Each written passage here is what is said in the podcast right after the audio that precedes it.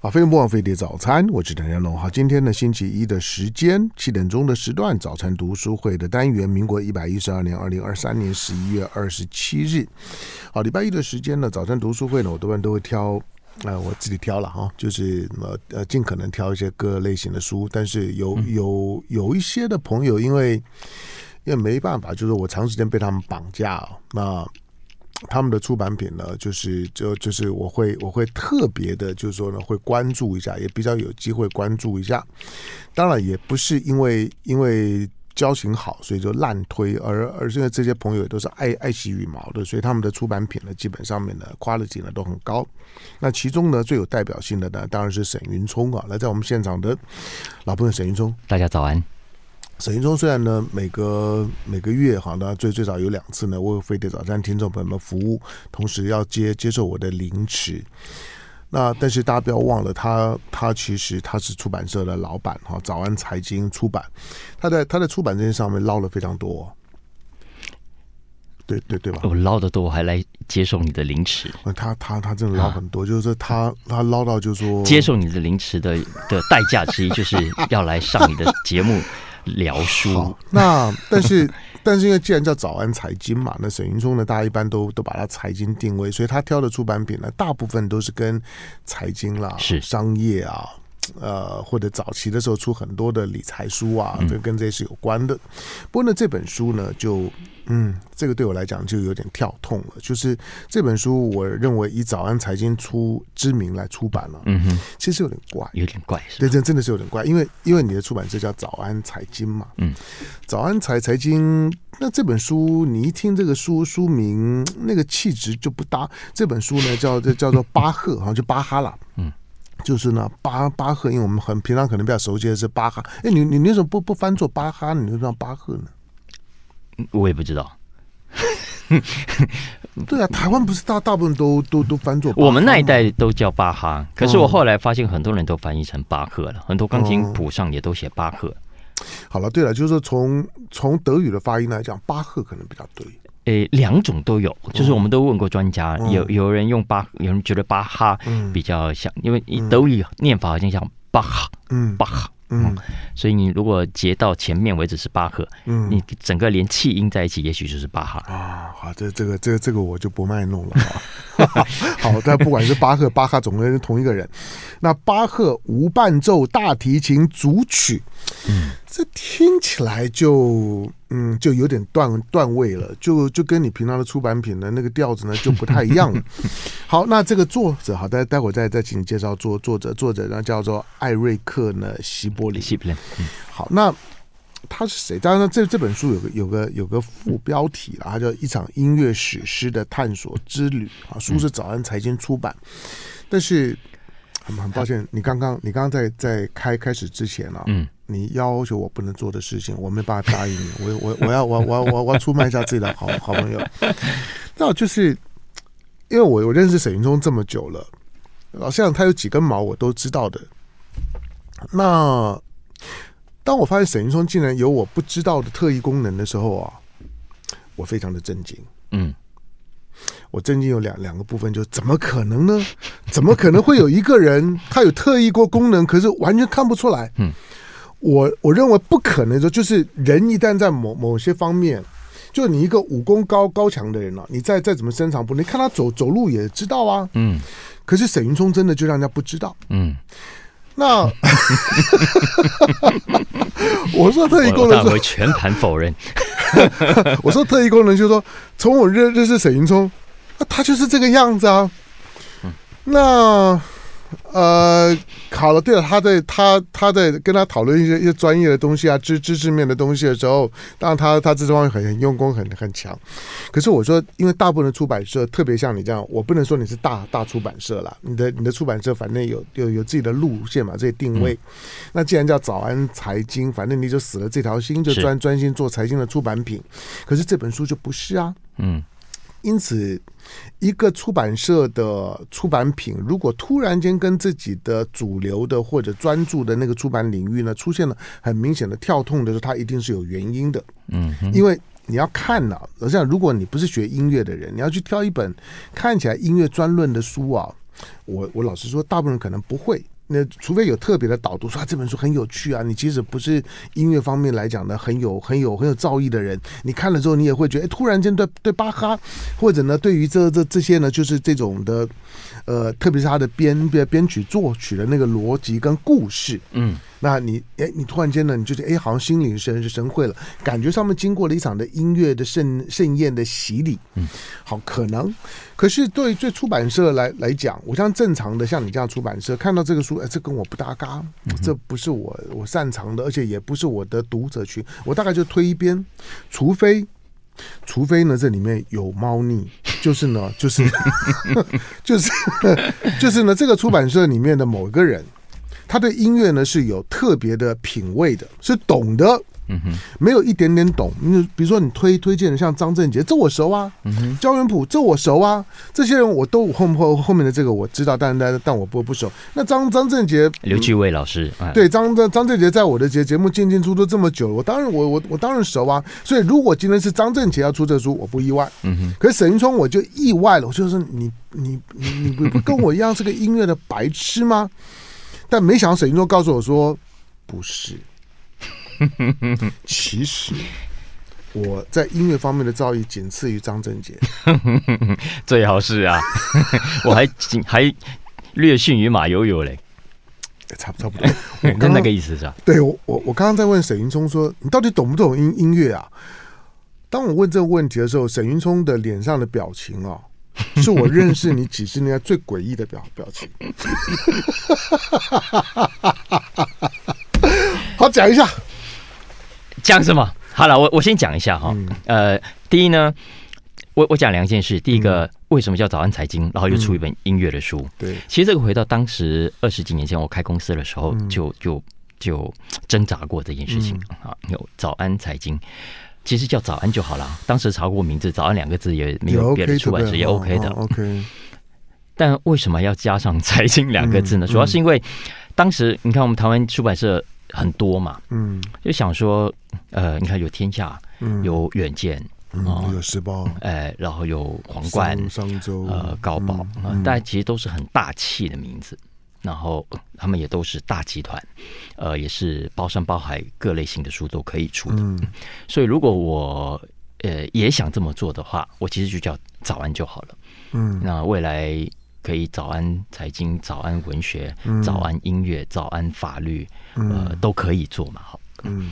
可是当时就因为我觉得，嗯，这个群雄环伺，哎，我们如果要要在这么多的大出版社呃的笼罩下，让大家有一点印象，嗯，可能还是先锁定一下我们的专场，嗯。啊，所以后来就觉得，那我应该放回财经两个字在里头哦。那放财经的好处，当然就比较 niche 啊，我想早安财经两个字，哎，四个字加起来就很明确的知道我们家的路数。但其实这样也也不见得对了哈，因为有很长一段时间，你知道，呃，我们虽然叫财经，但是我出了财经书的路数跟一般的财经不太一样哈。比方说，你知道，我其实是很反对一般的年轻人，呃，什么都不懂就跳进来市场的啊。我其实很反对现在当年很多人去买共同基金，呃，我就非常的不赞成啊，因为当时我出了。呃，约翰伯格的书，也就是先锋基金创办人，现在 ETF 的始祖。嗯，因为我看的书完全被他说服了。我认为传统的共同基金费用太高，而且没有任何的基金经理人真的可以打败大盘。呃，大部分都不行啊。所以我其实当时就鼓励是 ETF，哦，不叫 ETF，当时叫指数型的基金。呃，可是呢，很多的书店，他其实只要看到哦，早安财经。啊，就把我们归类到 所有跟财经类一样的东西，但那些后后后来的事情。但当时定早安财经之后，马上面临的问题就是说，哎，那我将来除了财经书，可不可以出别的书？嗯，后来想想好像也行。为什么？因为我们的前辈，你看像天下，天下本来就财经杂志啊。对啊。可是你看他后来出的书也都包山包海。对啊。文史、文史哲学什么都都都出。然后商周，嗯，OK，等于商业。周刊呢、啊？后来你看，他也是包山包海，任何书都出了啊，也完全不受商业两个字的限制。所以我想，呃，如果我们未来可以成的话，啊，或许就算叫早安财经，我也可以出别的类型的书啊。所以这是为什么当时我还是叫早安财经。可是，呃，我已经有准备想要出别的类型的书了，因为我们知道我们自己都作为会做出版，是因为什么类型的书都读啊。对。那将来如果读到别的类型的书，我觉得。就照出吧。所以其实过去这二十年来，我们节目里面也谈过，我也出过旅游的书啊，呃，我也出过生活类的书，我也出过心理类的书。所以其实我本来就已经不太限，呃，这个财经类的。呃，但这一本的确是比较特别，嗯，因为呃，OK，我们底下还有另外一个品牌，我之前出过另外一本音乐的书，不过那是另外一个品牌叫太阳社，呃，我出的是。呃，另外音乐的评论的书，但这本是的确我第一次放在我早安财经来出音乐书，主要的原因其实也是一样，很缘分啊。我我这本书原文版 Eric s l i p l i n 他所写的巴赫无伴奏大提琴组曲这本书，我在书店看到，然后就买了回家看，哇，一看就看不下，就就停不下来，我觉得太好看了，然后。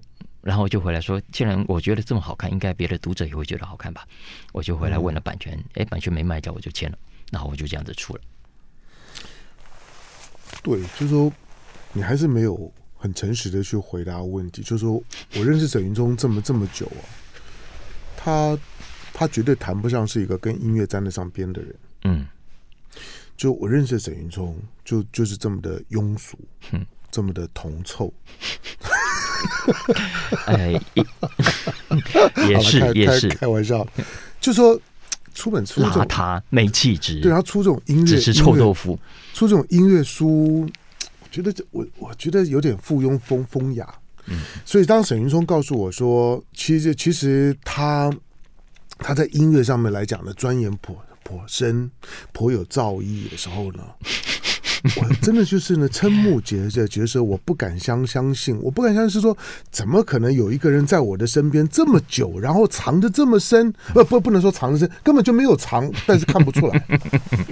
造诣两个字是你讲，我可从来不认为自己有任何的造诣哦。有了，接触古典音乐的时间是有比别人早。你学钢琴？嗯哼。然后我可不可以拒绝回答？他他都怕我逼他，你知道吗？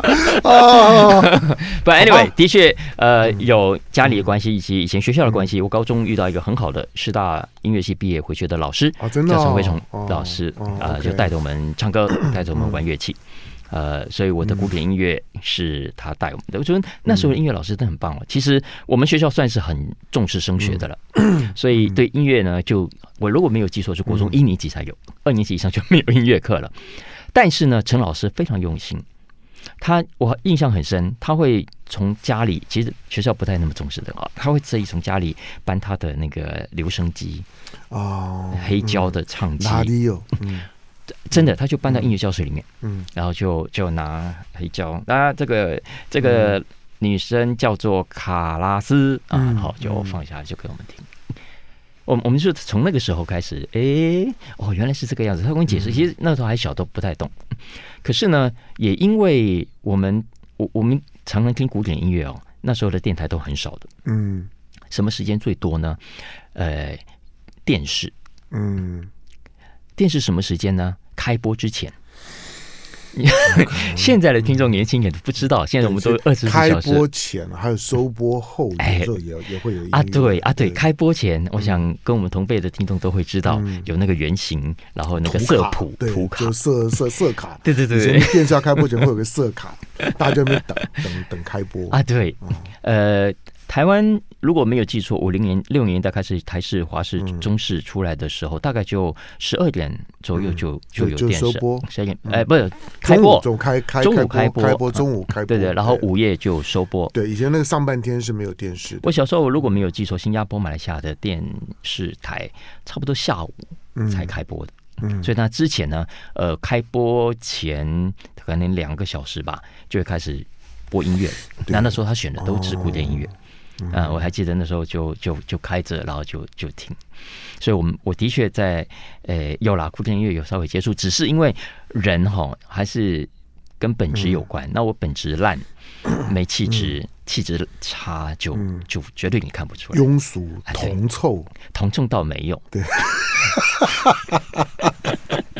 好了，那刚刚刚开玩笑，不不，我我我我我刚我刚刚是很真实的说呢。当我当我发现我的好朋友竟然有深藏不露的才艺的时候，我我我确实非常的惊讶。我觉得是你自己瞎了眼。我不不不，你不能怪我，就看不出来呀、啊，就看不出来是一个在音乐当当中有造好，比如说张震杰。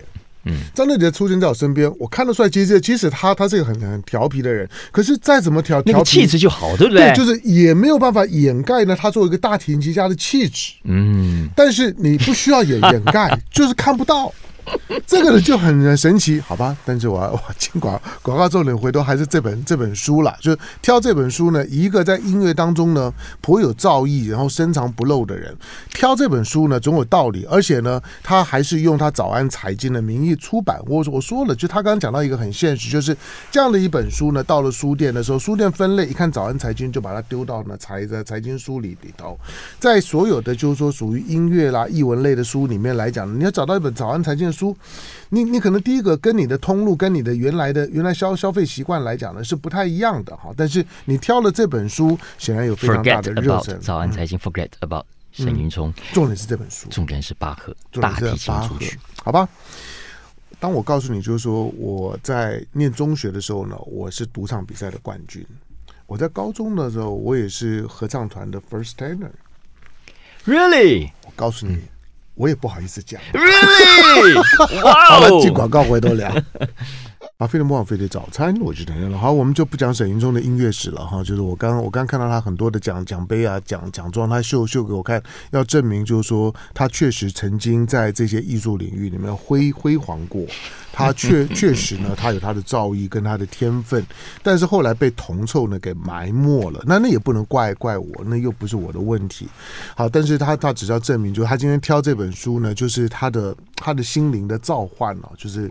还还还是让你对这音乐呢，会会会有很直觉的感动。嗯，好，不过呢，音乐的出版品很很多了。对了，嗯、就是说，巴哈的无伴奏大提琴组组曲是巴哈的作作品里面，特别是我记得，因为我看书的时候，我我记得访问过张张正杰，张张正杰好像是跟我讲说，在巴哈之后呢，才开始有大提琴的独奏的。没错啊，没错，是，是的，大提琴啊，在巴哈那个时代就其实都是伴奏、嗯、配角。对，呃。巴哈在写无伴奏大提琴组曲，大概是一七二零年左右，嗯、大概三百年前。嗯，嗯那当时大提琴真的不是太重要的，嗯、可是巴哈居然特别为他写了一整组的组曲。嗯，这个是他后世在研究的时候非常感到好奇的。他为什么这么做？为什么人家都是为小提琴写，嗯，都是为其他主流的小提琴写独奏曲，可是他为大提琴而写。嗯，而且写了之后，我们知道，其实巴哈的。职业生涯跟其他我们现在知道的大名鼎鼎的音乐家不太一样。嗯，呃，莫扎特、贝多芬，嗯，都是生前就很有名的。嗯，巴哈其实在他生前，呃，就是以音乐谋生而已。啊，嗯呃，也是因为他家庭背景的关系，因为他爸爸是乐师，他爷爷是乐乐师，他爷爷的爸爸也是乐师啊，一家都是。那他后来也把这个职业传给他的小孩们，他二十个小孩，二十几个，然后至少有四个变成音乐家。哇，哦，对，你可以想象吗？二十个小孩，二十个小孩，然后还可以有这么多的创作。嗯，你写个稿子，你一个小孩，你写稿子都受到很大的影响，结果人家二十个小孩，当然可能都丢给他老婆去带了哈。呃，可是可以有这么丰沛的创作，在那个时代也是非常非常难得的。那他是死后之后，呃，很多年啊，他你看他生前留下的乐谱，大概我没有记错，大概就九份，不到十份，呃，有出版的，而且还卖的不好，嗯，一直到他死后。四十年左右，莫扎特啊，也是在在一个音乐会上就听到有人演奏，啊，这是什么？嗯，哦，才认识有巴哈啊。贝多芬也是，贝多芬是小时候大概十几岁的时候开始弹巴哈的平均律，嗯、所以巴哈在他生前，一般的人不太知道他，他是死后五十年左右才出他的第一本传记，人家帮他写啊，世人才知道他。当然，呃，现在我们都知道我们。世界会重新理解跟认识巴哈，是从孟德尔颂开始的。嗯、呃，孟德尔颂把他的这个圣马太受难曲，嗯、呃，重新搬上舞台去表演，哇，让整个欧洲惊艳啊！也从此大家、嗯、哇，纷纷就回头去挖呃很多巴哈的作品啊，我想这个呃我们的音乐迷都会知道这段背景。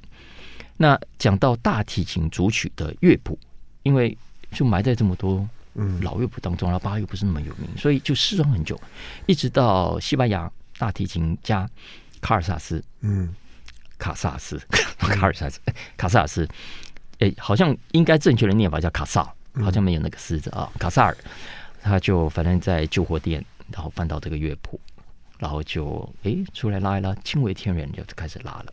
啊，所以。大提琴主曲是在巴哈死后很多年，呃，死后了一百多年才被卡尔萨斯卡萨尔发现之后，呃，重见天日的，然后一直流传到今天。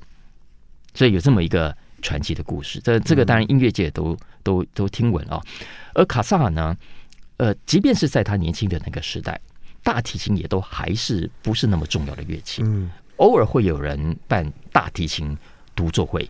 可是，相较于钢琴，相较于小提琴啊，呃，这本书的作者里面有讲到，他说，在卡萨尔之卡萨尔之前，大提琴独奏会哦很难坐满人，很难客满的，因为会觉得这个这种乐器很沉闷嘛，嗯，声音很低嘛，然后变化不是那么多，所以不太有人愿意去听呃大提琴的演奏会。直到卡萨尔，嗯，为什么呢？因为卡萨尔他太喜欢这个乐器了。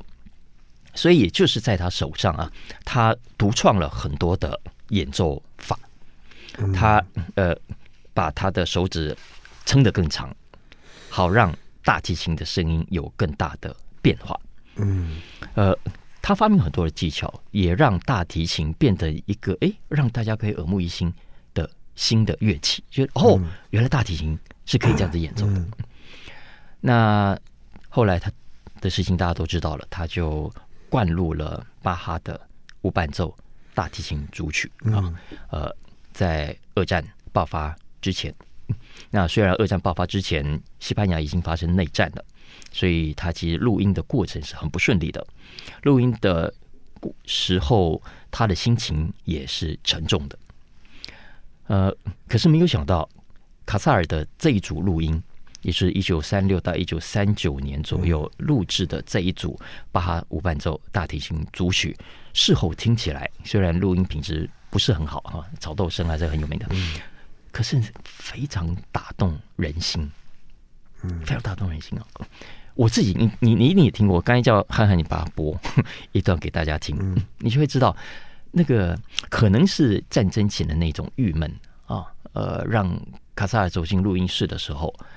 呃，决定彻底的抒发，嗯、所以把他的情绪、把他的情感都灌注到他的演出、他的录音里面，所以以至于呃，直到今天，你看一九三零年代到现在的录音啊，呃，还是非常的经典。你现在去唱片行，你到网络上去查，有各种各样的版本，光是马友友就有三种版本啊。嗯、卡萨尔的版本的地位是历久不衰的，我相信到一百年后，大家回头听还是会觉得卡萨尔的这个版本，嗯，会打动你的心的。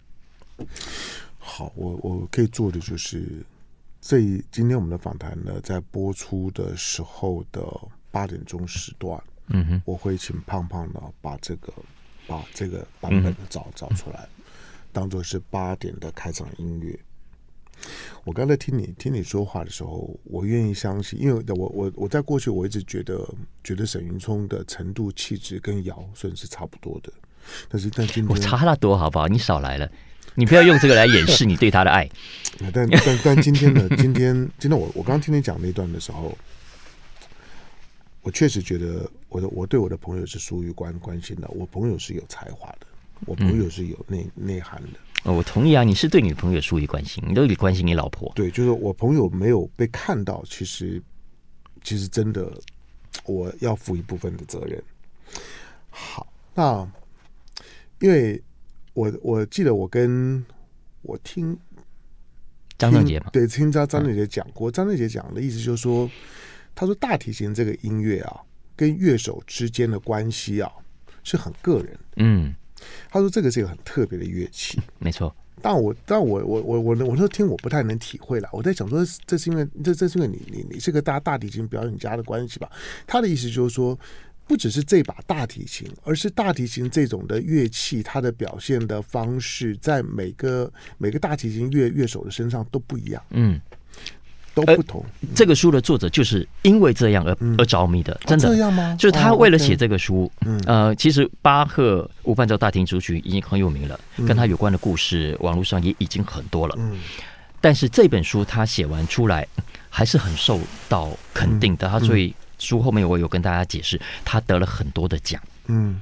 为什么呢？因为他的确写出了一个，即便是我们在古典音乐很熟悉过程跟历史的人都不见得知道的事情啊。这当然有些讲出来很细节，可是是很有意思的，会某种程度的改变你对这首主曲、你对大提琴以及对卡萨尔呃的故事的理解。嗯，呃，比方说好了，你刚刚讲卡萨尔，卡萨尔一般的人我们写网络上都有足够的的资料了啊。但是呢，这个作者啊，特别跑到西班牙，呃，因为卡萨有很多的文献、主要的资料、主要的历史档案都留在加泰隆尼亚的博物馆，嗯，所以他特地从加拿大，作者是加拿大人，OK，飞到西班牙，而且他是飞了好几次啊，他在加泰隆尼亚的博物馆里面去仔细翻阅当年的历史的文献，嗯，呃，哪些文献呢？包括当年卡萨尔演出的时候，呃，媒体的评论。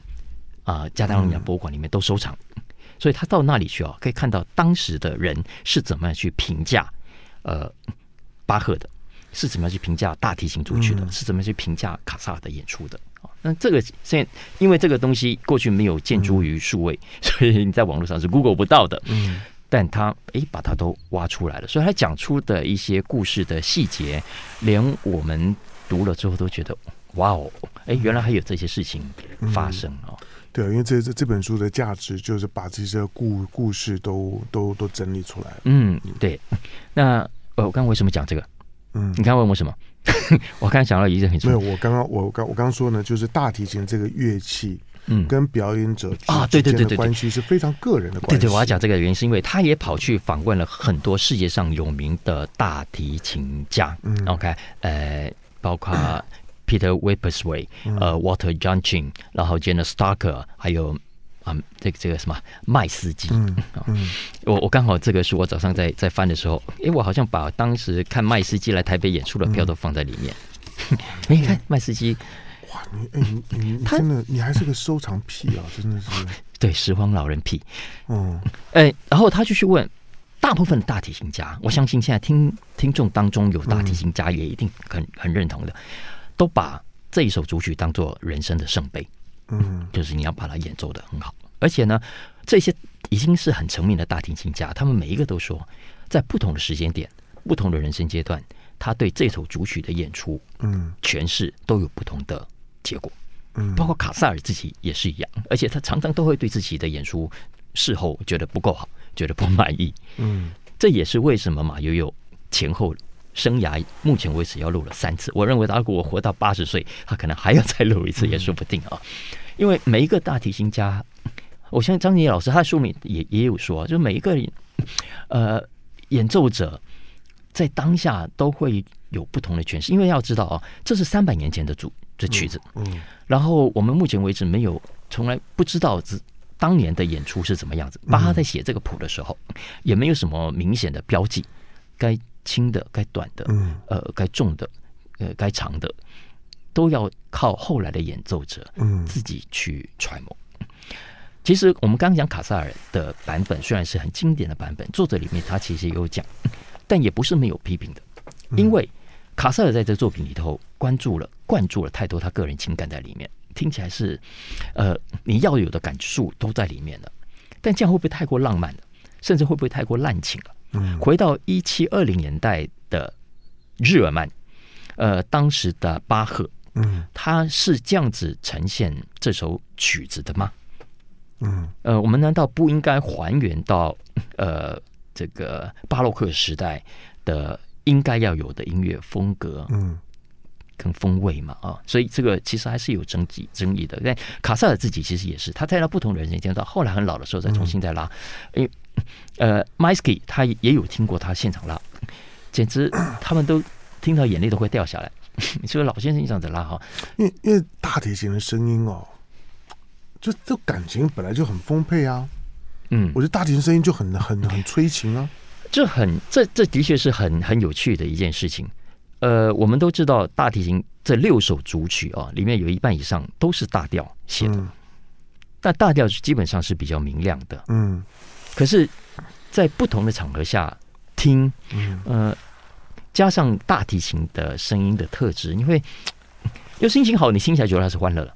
你心情低低低低迷，你听起来就就是低迷的，这很很很有趣的一个。这是为什么作者听到呃这首曲子开始着迷之后，决定放下一切呃来写这本书的一个很重要原因，因为他觉得音乐很多嘛，旋律很多。可是偏偏这一首怎么是魔力这么的强大？嗯啊，呃，古典音乐里面有，流行音乐里面也是有。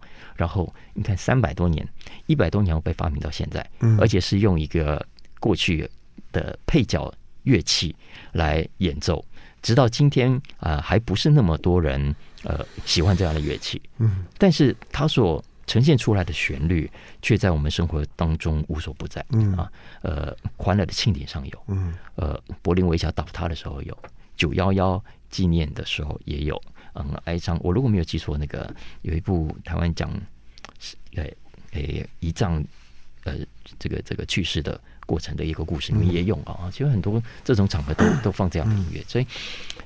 这这是这本书当时我一边读一边心里想到的很多的画面呀，然后看了这个书，呃，也的确有有让我觉得，哇，原来这个这个音乐的故事可以可以这样子写啊！你像我们当记者的，平常都是追 daily 的新闻，这都是比较短的。那这个作者他是加拿大的一个跑音乐线，呃，当然是流行音乐线的记者啊。可是这本书，我觉得完成了他一个很重要的心愿。好，那。我我觉得这本书啊，突然觉得我来我来我来访问太肤浅，就是我没办法谈到谈到一些太太更有感觉、更深刻的东西啊。但是不管怎么样，来来，今天进广告，广告回来之后聊。好，飞碟播网飞的早餐，我是谭元龙。那今天呢，礼拜一的时间挑的这本书，这本书是很特别的一本书了哈。除了除了书本身写的非常好呢，哎得到非常高的评价。那巴赫，哈，巴哈，巴赫无伴奏大提琴组曲，那一场音乐史诗的探索之旅。好，那作作作者呢，刚刚的沈云聪说了哈，他是他他他他是一个一个就是说报纸的音乐音乐音乐版的音乐线的记者。好，那书呢是早安财经出版，那这也非常诡异啊。那我刚刚特别花了花点时间呢，让沈云聪说明了一下，就是说让大家看到沈云聪不为人知的另外一面。并不是很阴暗的，就我我意外发现，就是说原来原来他有这一面，然后尤其在在不管是钢琴，尤其当他告诉我说他在声乐方面的造诣的时候，哇，我现在都快都快都快都快昏了。好，那呃，在我们现场的呢是沈云聪，在讲大提琴的时候，我因为来讲大提琴，不要说在在在在两两两百年前了，几乎没有大提琴的单独的角色。所以呢，巴哈的这个就是说呢，无无伴奏组曲让大提琴被听到、被看到了，他自己有一个独立的角色出来了。那这个乐器，因为因为它很特别，第一个它它很大嘛，就像大提琴很大嘛，那携带也不是这么的方方便。嗯第二个学的人，老实说，到现在为止，以大提琴为专业在，在在音乐市场当当中从事表演的人，其实我们很熟悉马友友，其其实我们知道张正杰，但是我告诉你，真的以大提琴为为为主要表演的不多，嗯哼，仍然是相对是是少的，是。大部分学的就就就是就是台湾主流的钢琴小提琴啊，钢琴啊，小啊小小提琴啊，长笛啊，和和呃长笛啊，大概就是这三种，就是长长笛很多女生学嘛，就就反正那个那个感觉，有很多人是在。追求那种感觉，那大提琴，你你不觉得马马友友的马友友的成功，或者马友友如果吸引我，对对对我这种音乐的门外汉，是因为我觉得一个男人抱着大提琴的时候，他在拉动那个大提琴的时候，他像上来跟你谈恋爱的那种感觉。尤其马友友，他很会做那种谈恋爱的表情。对，就是那 好，这个我我我跟张振杰在在在在沟通，张振杰也是会啊，对，就是他们很会去。去调情，嗯哼，既调情也调也调情，那这这又跟大提琴的特特性有关。大提琴的那个那个声音我，我我说的就你刚你刚讲讲的对呀、啊，就是他的他的声音很很低沉，可可可是可是你知道感情啊，就是男人的魅力啊。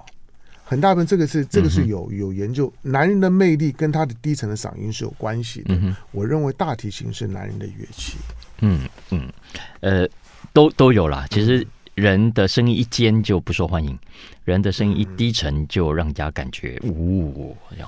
这是为什么？那个恶血那个女主角，嗯，呃，她其实原本声音据说是很尖的，嗯，但她为了要说服让让这些华尔街的银行家相信她，她、嗯、刻意的把自己的声音给压低啊、okay, 啊！难怪我会受欢迎哦，因为我声音就是这么的低沉有魅力哈。有人说你受欢迎吗？好像没有，好 了好了，主观上的感觉。对，看一下，我先回来。呃，其实这本书我们当时在做的时候有有特别用心。那包括这本书的译者，呃，我找了吴嘉恒。啊，这哦，吴吴嘉恒，OK。嗯，嘉恒是我正大的同届的同学同学，也是我正商合唱团的。啊，真的？嗯，他是他唱贝斯，我唱 tenor。嗯哼，OK。那他这段时间，呃，我想他在音乐圈非常活跃，也非常努力啊，推广很多的活动。所以，我们我当时就请邀请他来翻译啊，呃，那他翻译了之后，也很积极的借由这本书继续的呃推广很多的活动。大家有兴趣可以可以去追踪一下嘉恒啊。对，他也怪他好一阵子都都没有上我这节目了。嗯嗯，对，他呃他自己有古典音乐的节目啊，我觉得都讲的很不错。那。我在脸书上前阵子也跟大家介绍了一下，因为很多的这个，如果你平常不熟悉，其实我很建议你推荐大家，呃，借由至少听到今天的节目啊，先不看书没有关系，你先找巴赫这首主曲来听。那这首主曲总共有六首，每一首里面呢有。六个部分，有有每一盘，我说我要把它比喻成臭豆腐啊，叫每一盘臭豆腐里面有六片的臭豆腐。那这主曲呢是由六首曲子所组成的，呃，第一首都叫前奏曲，第二首是阿勒芒德，第三首是库朗特，第四首是萨拉班德，第五首是华丽曲啊、呃，但这律曲不太一样，但基本上是华丽曲。最后一首是吉格，这六首主曲都是以吉格曲作为结束的。那大家可以去听听看，然后如果有兴趣，呃，再去找这本书来读。嗯，因为很多人都跟我说，包括经济杂《经济学人》杂志啊，把它选为年度好书。《经济学人》的书评之一就是说，他的书评的写书评的人说，你看了这本书，你再重新再听，你对大提琴会有完全不一样的体验。嗯，其实我我自己也有这个感觉，因为过去对大提琴的理解，对卡萨尔。的理解，我们都有听过很多的故事。可是这个书，它讲出很多的细节的部分，包括我刚刚讲的，哎，卡萨尔在大提琴的的演奏技巧上的一些创新。呃，有叫创新，现在重新讲很廉价了，还就是他自己的研究之后，呃，改变了一些大提琴的演的演奏的方式。呃，其实你你看了这些故事，有很多的呃个故事在脑海里再重新来听是很不一样的啊。包括我们刚讲 Minsky，Minsky 很喜欢啊，所以他来台北演出，我们都去听啊。可是他说他第一次看到卡萨尔的时候，演奏给卡萨尔听，卡萨尔，呃，我觉得你演奏的还可以啦，但好像跟巴赫没有什么关系。Minsky 说：“我当下都想自杀算了哈。”我也会，如果说我不会。可是卡萨尔那个评语哈，我听起来就是唐江龙会讲的话，这能够很讨厌，对，很恶毒，不不很恶毒，但但是也很善意啊，对不对？有啦，但因为 Minsky 他的确很有才气哈，对，但呃，最后其实卡萨还是肯定他的。嗯。但书里面有讲，像他也许访问 Minsky 啊。呃，Minsky 我们知道他犹太人嘛，嗯、所以原本在在俄罗斯，呃，就就被就被就被搞嘛，然后就就就被关了，后来就逃出来。所以他访问他的时候是在比利时啊，呃，所以 Minsky 的故事，像这些大提琴家很多的故事都在这本书里面有呈现。嗯、这我也觉得，呃，虽然呃，关于这首主曲，呃，大家都很熟悉，嗯啊呃，然后关于卡萨尔，嗯，关于巴赫的故事。大概也不会太陌生，包括张振杰，我相信他可以可以滔滔不绝的讲很多啊。可是这本书，我觉得他从一个呃一个外行的因为他不是古典音乐咖了啊，呃，他玩流行音乐的，呃，切进来之后，有点像刘姥姥带着我们逛大观园，嗯，然后逛完之后，他有很多的，就是他这个书的前半部有一点像就是一般的走马看花，是慢慢的去进到呃这些观光景点的里面去翻到比较细部的资料，给我们看到，哎，跟我们现在在 Google 上找到的讯息不太一样的面向。嗯，哎，这是我觉得这本书很好看的原因。好，但是书呢，早安财经出版，我还而且你可以因为看看书的时候呢，进到一个音乐故事里面啊、哦，那个那个感觉是非常不一样的、哦嗯。对，就是说可以一边播音乐，然后一边看这个书。对，就音乐故事了，你可以听，你也你也可以看。那巴赫无伴奏大提琴组曲。好，那这个呢，一场呢音乐史诗的探索之旅，哈，那它除了是畅销书排行榜第一名，哈，那也也也是呢，刚刚讲的就是说 Economist 的就年年度推荐的好书。好，那的张张正杰特别呢，就是说看完这本书在听的时候呢，会有意想不到的经验，好，那因为推荐了很多，好，但是不要被早安财财经呢误误导你，就是说你就是你就是看的时候呢，它纯粹就就是一个音乐故事，重新的认识大提琴，重新的认识。古古典乐也重新认识为什么这么多人呢着着迷于那些的音符，尤其大提琴这种乐器。所以我要特别感谢张振杰老师啊、焦元溥还有刘志伟老师的帮忙推荐。嗯嗯，OK，好，来感谢今天到我们现场的沈云忠，谢谢。就爱点你 U。